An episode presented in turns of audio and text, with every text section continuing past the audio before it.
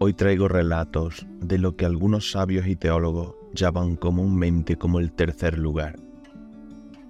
Se cuenta que existe un tercer lugar entre la vida y la muerte. Siempre nos han contado que al morir la gente puede ir al cielo o al infierno, dependiendo de sus actos cometidos en vida. Pero, ¿y ese tercer lugar, conocido como el purgatorio? Si tienes algún relato que quieras compartir, puedes mandarlo al email mi relato en la noche gmail.com. Espero que disfrutes de los siguientes relatos. Había un chico llamado Andrés que vivía en un pequeño pueblo rodeado de misterio y oscuridad.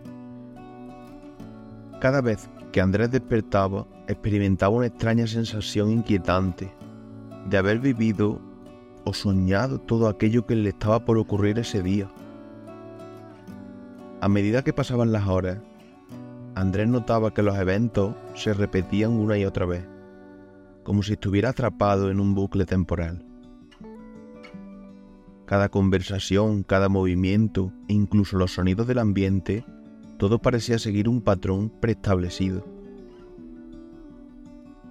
Al principio, Andrés pensó que solo era una coincidencia, pero pronto se dio cuenta de que algo más oscuro y aterrador estaba ocurriendo. Sus intentos por escapar de este ciclo interminable se volvieron desesperados y frenéticos.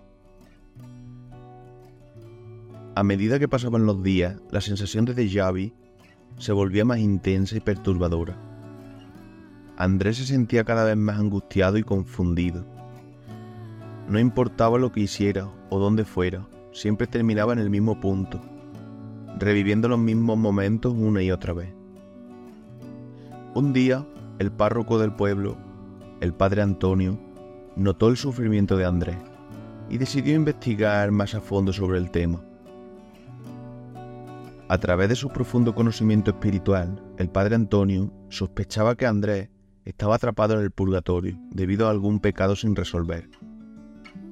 El padre Antonio se acercó a Andrés y con compasión en su voz le preguntó si había hecho en vida algo que pudiera estar causando esta situación. Andrés, lleno de temor y confusión, confesó que había cometido un grave error en el pasado y no había tenido la oportunidad de arreglarlo antes de su muerte. El padre Antonio supo en ese momento que su deber era ayudar a Andrés a encontrar la paz en el más allá. Encendió unas velas y comenzó a rezar por el alma de Andrés, pidiendo a Dios que le perdonara y le permitiera descansar en paz. A medida que las velas ardían y las oraciones del Padre Antonio se elevaban al cielo, Andrés comenzó a sentir una sensación de alivio y liberación. Era como si una pesada carga se levantara de sus hombros. Finalmente pudo encontrar la paz que tanto anhelaba. Andrés fue recordado como un alma atormentada que encontró la salvación y pudo descansar en paz. Desde aquel día, el pueblo nunca olvidó la historia del chico atrapado en el purgatorio y la importancia de enfrentar nuestros pecados y buscar la redención en la vida.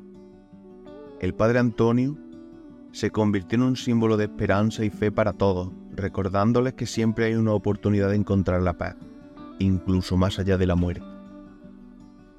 Y así, la historia de Andrés y el párroco del pueblo se convirtió en una leyenda de misterio, pero también inspiradora recordándonos que el poder del perdón puede trascender la vida y la muerte, llevándonos hacia la luz incluso en nuestros momentos más oscuros.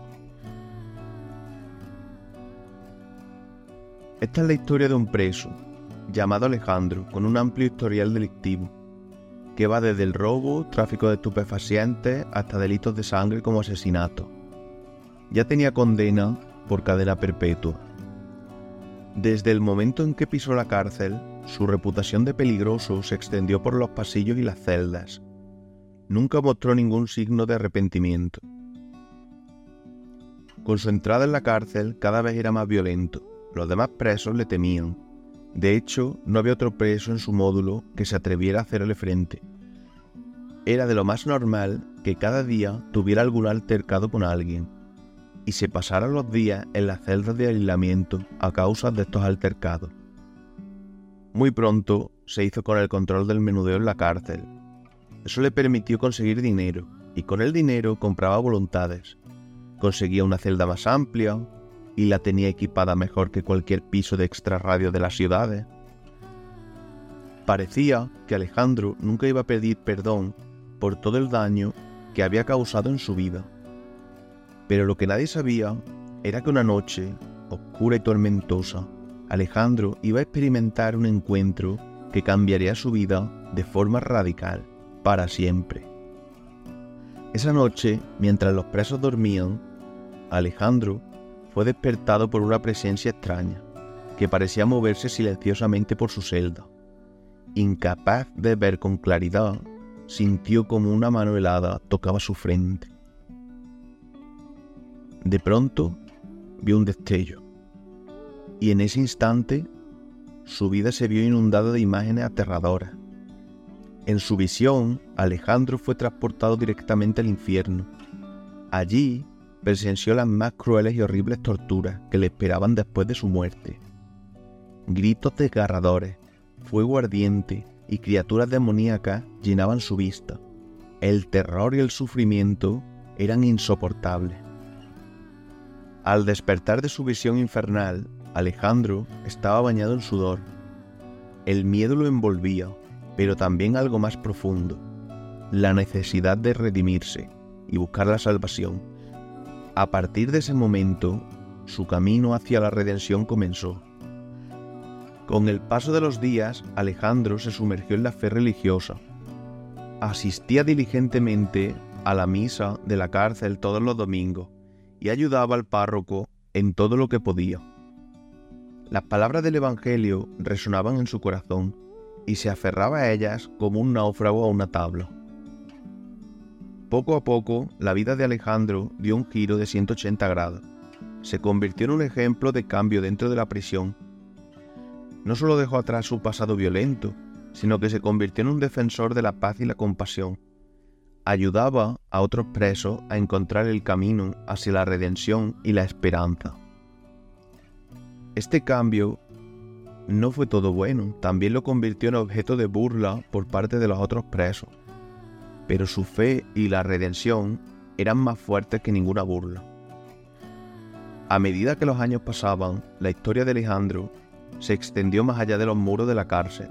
Su transformación se convirtió en una inspiración para muchos otros, incluso para aquellos que habían perdido toda esperanza. A través de su fe y su dedicación, Alejandro encontró la redención y la paz interior. Sin embargo, siempre llevó consigo las imágenes horripilantes de su visión infernal. Sabía que el infierno era real y que cada acción tenía sus consecuencias. Pero esa conciencia no lo hundió en la desesperación, sino que lo impulsó a vivir una vida dedicada a la bondad y a la compasión. La historia de Alejandro es un recordatorio de que incluso en los lugares más oscuros, la luz de la redención puede brillar. A través de su encuentro con lo desconocido y su visión del infierno, encontró la fuerza suficiente para cambiar y se convirtió en un símbolo de esperanza para todos aquellos que buscan la redención en sus propias vidas. Había una vez un pequeño pueblo en lo más profundo de las montañas, donde se encontraba una antigua iglesia el párroco de esta iglesia era el padre Gabriel, un hombre amable y devoto que dedicaba su vida a servir a su comunidad. Una noche, el padre Gabriel se encontraba en la iglesia preparándose para la misa del día siguiente, cuando sintió una extraña presencia a su alrededor. La temperatura bajó repentinamente y las velas comenzaron a parpadear de manera inquietante, hasta que de pronto se apagaron por completo. Intrigado y un poco nervioso, el padre Gabriel comenzó a recitar oraciones en voz alta, esperando que eso calmara su inquietud. Sin embargo, en lugar de encontrar la paz, escuchó susurros y lamentos provenientes de una sombra oscura y misteriosa.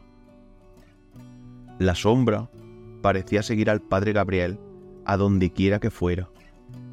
Se aparecía en su dormitorio, en los pasillos de la iglesia y en cada rincón de su casa. El párroco se sentía cada vez más asustado y confundido por la presencia constante de la sombra. Una noche, el padre Gabriel, ya angustiado por la situación, decidió enfrentarse a la sombra. En voz alta le preguntó, ¿qué buscas de mí? Y una voz resonó en la cabeza del párroco, diciendo, Redención, Padre, redención. De repente, el Padre Gabriel se encontró en un profundo sueño. En su sueño, la sombra apareció ante él, con cadenas, cadenas que ataban sus piernas. La sombra le mostraba que estaba en el purgatorio, un lugar entre el cielo y el infierno, donde las almas esperan su redención por los pecados cometidos en vida. El padre Gabriel despertó y entendió que debía ayudar a esta alma en pena. Cogió unas velas, las encendió y comenzó a rezar fervientemente, pidiendo la redención para la sombra. Cada noche, antes de ir a dormir, repetía este ritual, encendiendo una vela y ofreciendo una plegaria, cada una de las cuales liberaba un eslabón de las cadenas que ataban a la sombra. Con el paso de los días, la sombra comenzó a tomar forma y asemejarse cada vez más a su antiguo ser. Después de un mes de plegaria y esfuerzo, la sombra se reveló. Era un chico joven, de aproximadamente 25 años. El padre Gabriel finalmente logró liberar completamente al joven de las cadenas que lo ataban al purgatorio. El alma en pena agradeció al párroco por su dedicación y lealtad. Finalmente pudo encontrar la paz y la redención que tanto anhelaba. Desde ese día en adelante, el pequeño pueblo en las montañas nunca volvió a ser el mismo. Se cuenta que el padre Gabriel sigue realizando plegaria por otras almas atormentadas que lo siguen visitando. Si te están gustando los episodios, puedes suscribirte y darle a me gusta. Esa pequeña acción me ayuda muchísimo y me motiva a seguir adelante con este pequeño proyecto.